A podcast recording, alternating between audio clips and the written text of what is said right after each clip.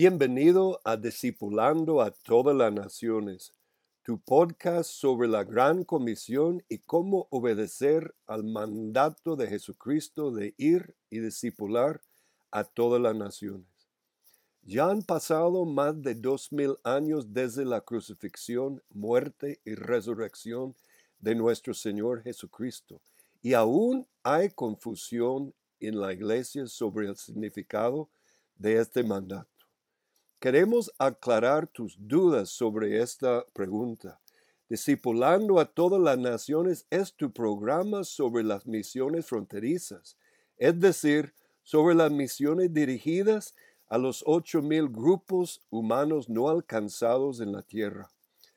Pero a diferencia de muchos programas, discipulando a todas las naciones es sobre cómo lograr una cabeza de playa misionera mínima en un grupo no alcanzado y cómo hacer que este logro crezca hasta que toda una nación-estado con sus naciones, tribus, pueblos y lenguas sean discípulos obedientes del Rey de Reyes y Señor de Señores, el Rey Jesús.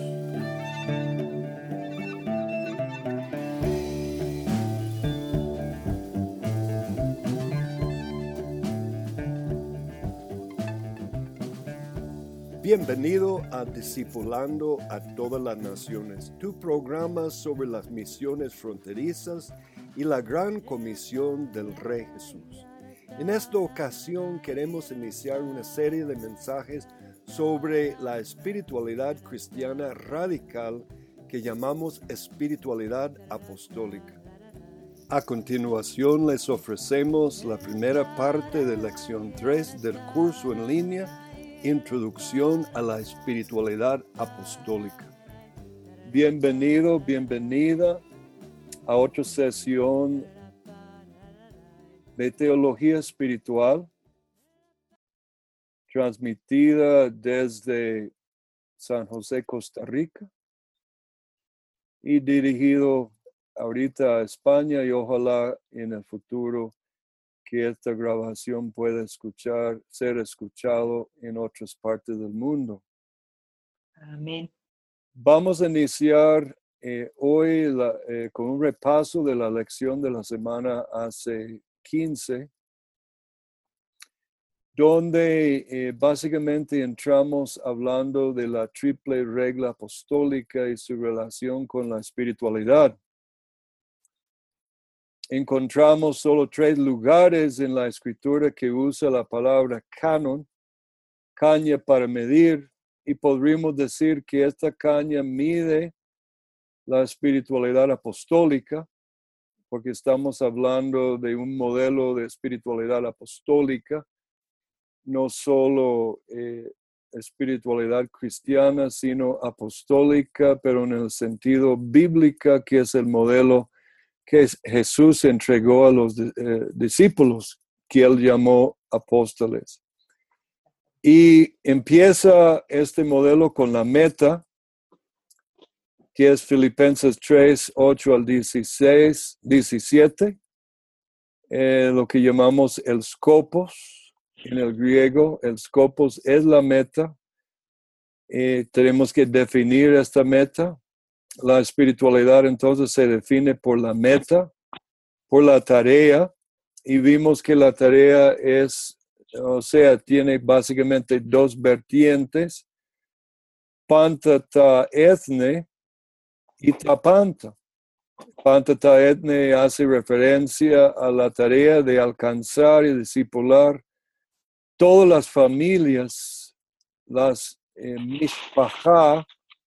las etnias, lenguas, familias, grupos étnicos de la tierra, y al discipularlos, eh, los discípulos en cada lugar tienen que eh, poner todas las cosas bajo la disciplina y la obediencia al Señor Jesucristo.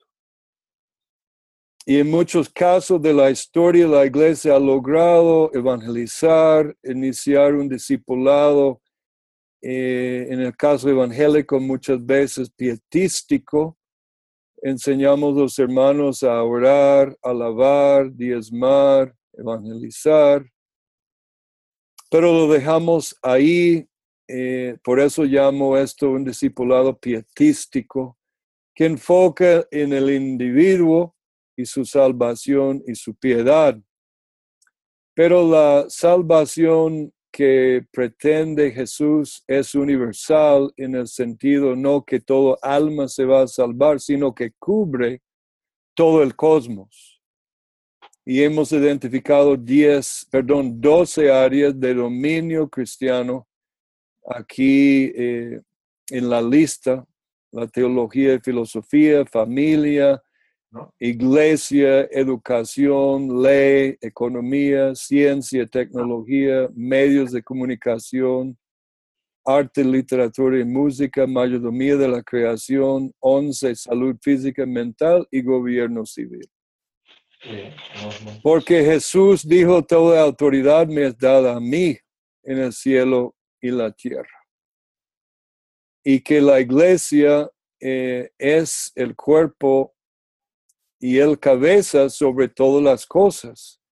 Toda la iglesia ha de poner eh, por medio del discipulado de todo, de Pantata Etne y cada criatura, tapanta va en obediencia y traer todas las cosas bajo el dominio del Rey de Reyes, Señor de Señores. Eso es el, eh, el privilegio que tenemos como iglesia. Y el camino que demanda para que logremos esas tres tareas de ser como Él, que es el Scopos, hemos visto que es en el sentido sanjuanista, eh, la unión de la semejanza del amor de Cristo, la tarea Pantata Etne eh, y, y, la tarea del discipulado hasta que todo, todo tapante esté puesto en obediencia. Y ese camino para lograr eso es un camino de cruz. La tarea y la meta nos lleva a la cruz. Sin la cruz no llegamos ni a la meta, ni a la tarea de Pantataetne, ni a Tapanta. Y eso es nuestro monte de perfección. Entonces estudiamos la regla apostólica, el canon apostólica, la meta, Filipenses 3, 11 al 18, la tarea Romanos 15, el versículo no está ahí, pero sería de 15 al 21 más por menos, eh, más, más o menos. Aquí hay un supermercado que se llama más por menos. Y Efesios 1, 10 y, y, y 1, 22 y 23 y el camino Gálatas 6. Son los tres lugares en todo el Nuevo Testamento donde el apóstol Pablo usa la palabra canon o regla. Así que existe una regla apostólica.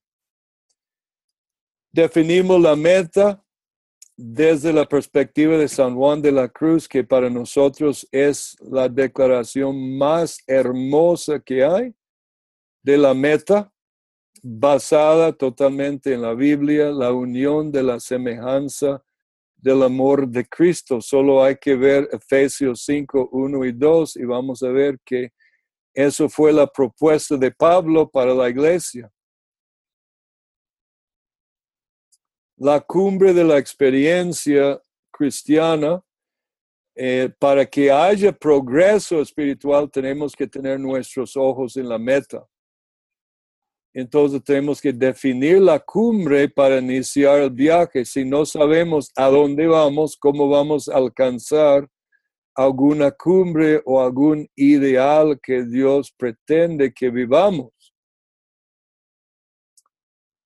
Y aquí compartimos esta hermosa poesía de San Juan de la Cruz tras un amoroso lance y no de esperanza falto. Volé tan alto, tan alto que di a la casa alcance. Vimos eh, la escalera de monjes y dentro de esta escalera en el, la pintura de, de este Rembrandt Vemos eh, la escalera de monjes que empieza con lección divina. Son disciplinas básicas que debemos enseñar a los eh, novatos, que ni siquiera enseñamos esto en la mayoría de nuestras iglesias. La mayoría de los evangélicos ni siquiera han escuchado de lección divina.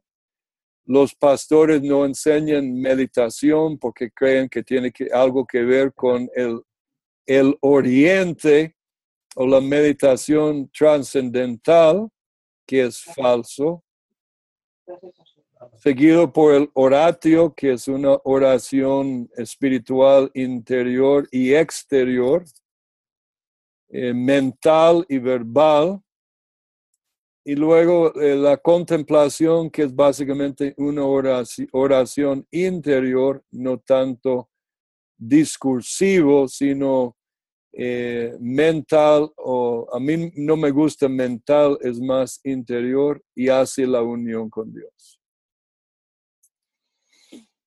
Vimos eh, dentro del concepto de la teología especulativa, que vamos a ver una y otra vez en la palabra de Dios, eh, que el Espíritu Santo por medio de los profetas y los apóstoles plantea como un mapeo, como un, eh, unas etapas de, de crecimiento. Y uno de los lugares principales en el Nuevo Testamento son los, siete rudimentos de la doctrina de Cristo, que podríamos plantearlos como una especie de teología especulativa, como el camino hacia la meta. Pablo en Hebreos 6 plantea la meta, que es la perfección.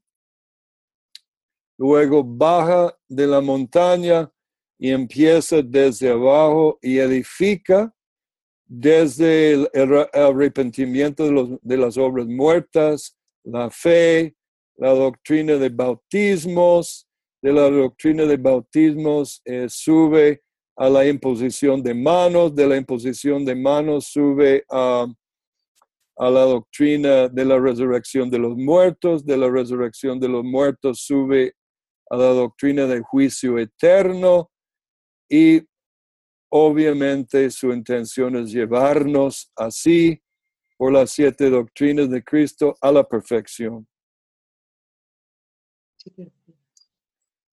Entonces, hacia una teología espiritual y por ende una espiritualidad que sea teleológica, es decir, orientada al telos, o al fin, telos sería la palabra en griego que encontramos a menudo en el Nuevo Testamento.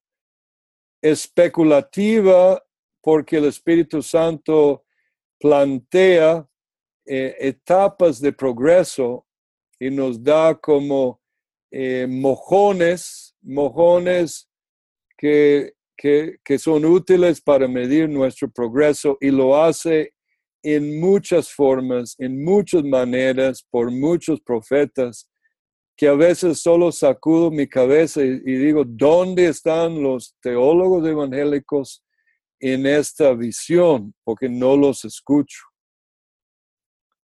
Y en los católicos modernos tampoco se escucha.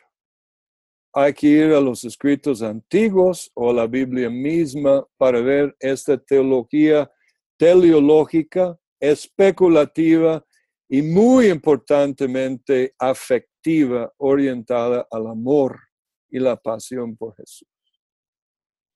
Solo la pasión por Jesús, decía San Agustín, nos puede alejar de otras pasiones. Todo pecado, decía San Agustín, de Hipona es eh, un amor despiado. Entonces queremos eh, una espiritualidad bíblica apostólica. Dice que la iglesia primitiva seguía la enseñanza de los apóstoles y los apóstoles estaban planteando lo que habían aprendido del gran maestro Jesús. que integra el fin, el itinerario, el camino, con una hermenéutica apostólica, es, decir, llaves de interpretación apostólica que nos ayuda a eh, descifrar el código bíblico, es decir, eh, la inspiración bíblica, y podemos comprender el camino eh, restaurada que incluye la tarea Pantataetne y Tapant. Esto es nuestro planteamiento de una teología espiritual eh, bíblica apostólica. La espiritualidad teleológica, eh, definimos esto, eh, y la teleología está relacionado a las causas finales. Tiene que ver con diseño, con propósito en la naturaleza, pero también en la vida espiritual. Cada uno de nosotros somos criaturas creados con un propósito, tenemos una finalidad y es la perfección en Jesús que es nuestra finalidad y las obras que Él nos envía a hacer durante nuestro, eh, nuestras, eh, nuestra jornada sobre la tierra, eh, que son las obras que Él nos manda hacer, que nos va a demandar ese proceso de perfección para poder lograrlas. En la tragedia,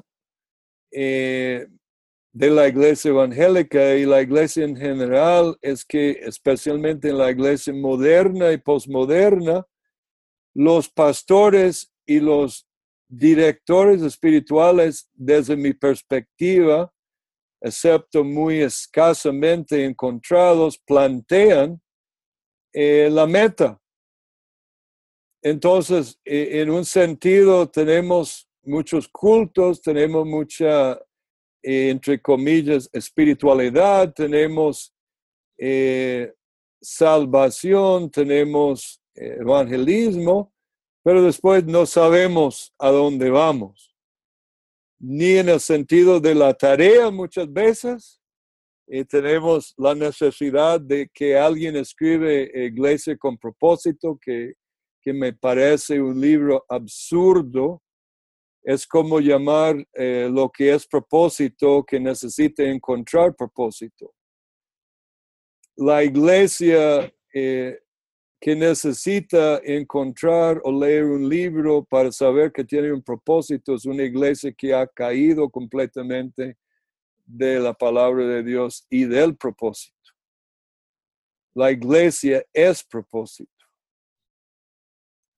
Eh, entonces, la montaña, eh, me gusta la imagen de, montaña. Yo antes era el alpinista, me gustaba ese desafío de subir un precipicio, de subir una montaña eh, cubierto con nieve y bajar la montaña en esquís, etc. Eh, creo que nos dejamos aquí con esta, esta montaña que tiene muchos detalles no es el propósito ni hoy cubrir todos los detalles, pero solo mencionarlos para después eh, como que entrar en, el lujo de detalle de cada uno. Empezamos el viaje espiritual cuando el semen glorie, que sería la palabra de Dios implantada en nuestro corazón, eh, y, por fe y el Espíritu Santo somos regenerados y llegamos a ser nuevas criaturas. Y esta, esta semilla divina del Espíritu Santo, lo que nace del Espíritu, Espíritu es, lo que nace de la carne, carne es. Todo nuestro espíritu es renovado, recibe la vida por la palabra de Dios a través del Espíritu somos regenerados y, esta semilla que tenemos adentro es ya con toda la capacidad de, que, que quiere decir la capacidad divina, para iniciar esta caminata larga de muchas jornadas, de muchas lunas para llegar al Scopus. Entonces iniciamos este, este camino con el conver- conversatorio o conversatio, perdón, conversatio, nuestra forma de vi- vivir eh, en la reina Valera en inglés, el rey Jaime decía nuestra conversación en el, en el inglés antiguo, que quería decir que es una traducción del latín conversatio, es nuestra forma de vivir. Entonces, metanoia o arrepentimiento no es solo una experiencia en la entrada de la puerta del tabernáculo, de arrepentirnos de las obras muertas. Es una experiencia permanente. De ahí doy gracias a Dios que yo aprendí de la cruzada estudiantil y profesional hace tantos años, el, la respiración espiritual de, de exhalar el pecado, confesando, eh, luego inhalar el poder del Espíritu Santo, apropiar el poder del Espíritu Santo, victoria sobre el pecado. Eh, y eso nos permite, si practicamos esta, estas oraciones momentarias, de mantener cuentas muy cortas con Dios. Eso es una disciplina que podríamos llamar la disciplina de la confesión o metanoia permanente. Eh, seguido por una ascesis. Eh, los evangélicos tampoco les gusta la palabra ascesis, le da cierto miedo, eh, cierta, ciertas cosquillas de miedo. Estoy aquí buscando mi Biblia. ¿Qué tipo de predicador sin Biblia?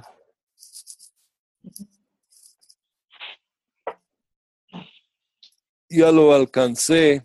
Quería mi Biblia en, en mi iPad mejor, pero aquí tengo.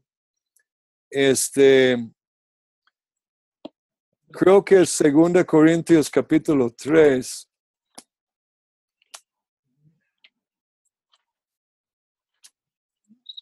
Para ver que la palabra ascesis no es un asunto de unos ascéticos de los padres del desierto o unos monjes eh, eh, viviendo en aislamiento, sino es algo muy bíblico.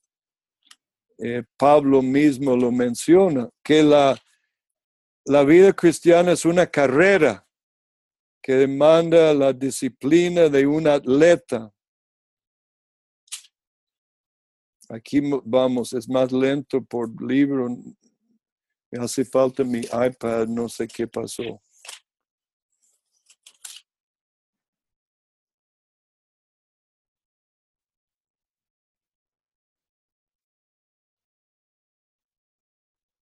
Perdón, yo creo que es, es capítulo 9.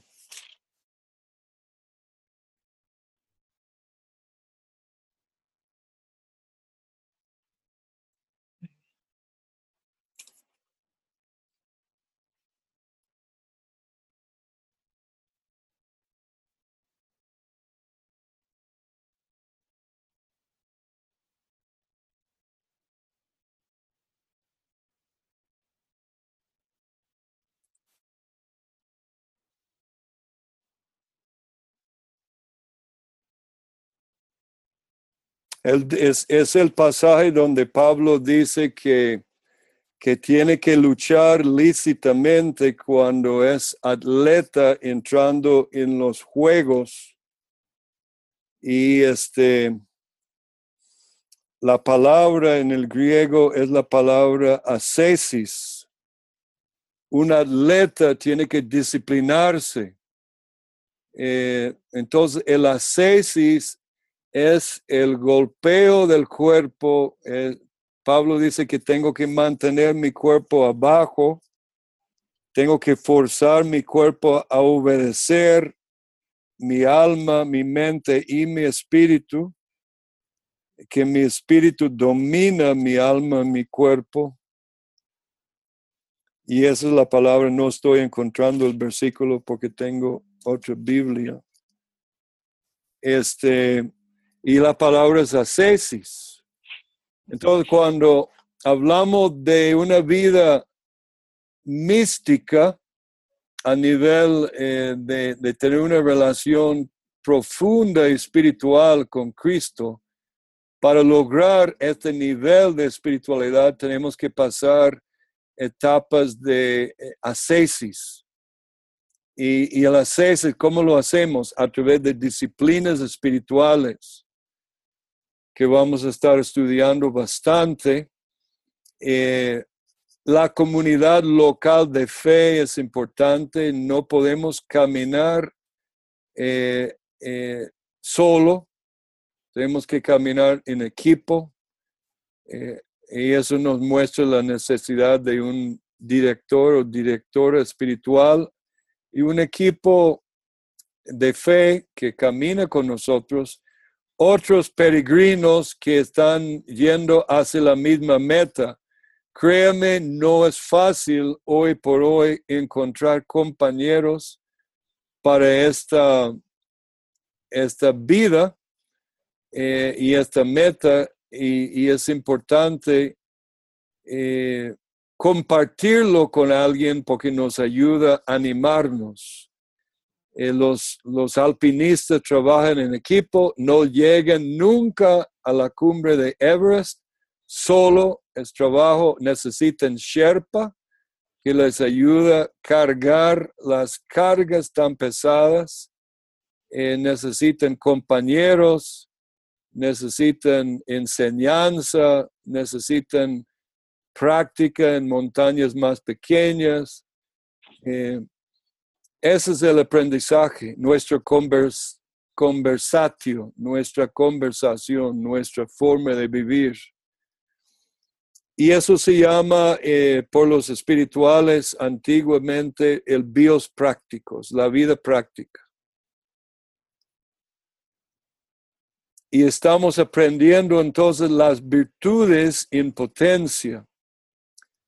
Eh, entramos poco a poco practicando virtud, liberándonos de pecado eh, a, tener virtudes adquiridas. Pueden notar en la montaña apenas llegando a la transición para entrar en la vía iluminativa, la vía de los aprovechados o los proficientes. Ahorita estamos en la vía de los eh, eh,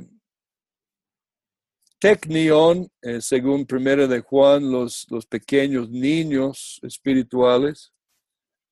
Y vamos creciendo. Es interesante que Juan dice que escribo a vosotros eh, jóvenes porque han vencido al, al diablo. Eso quiere decir que, los jóvenes en, espíritu son los que ya están pasando a nivel de la vía iluminativa, habiendo practicado en comunidad y solo virtudes por tanto tiempo que ya son virtudes adquiridas, pero no son virtudes que los eh, místicos llaman virtudes infusas son la administración en la vía iluminativa, en el santuario, en el lugar santo. Hemos pasado del, del, atrio, el, el lugar exterior del tabernáculo, para entrar ya en el tabernáculo propiamente, donde está la lámpara. Y la lámpara tiene siete fuegos tiene 66 eh, partes de flor eh, eh, que da una visión profética de los 66 libros de la palabra de Dios y los siete espíritus. Gracias por estar con nosotros en este tu podcast sobre la Gran Comisión. Espero que hayas disfrutado el mensaje. Si deseas saber más sobre el tema presentado o si tienes dudas o preguntas sobre detalles del mensaje, puedes buscar las notas sobre el programa en www.himf.org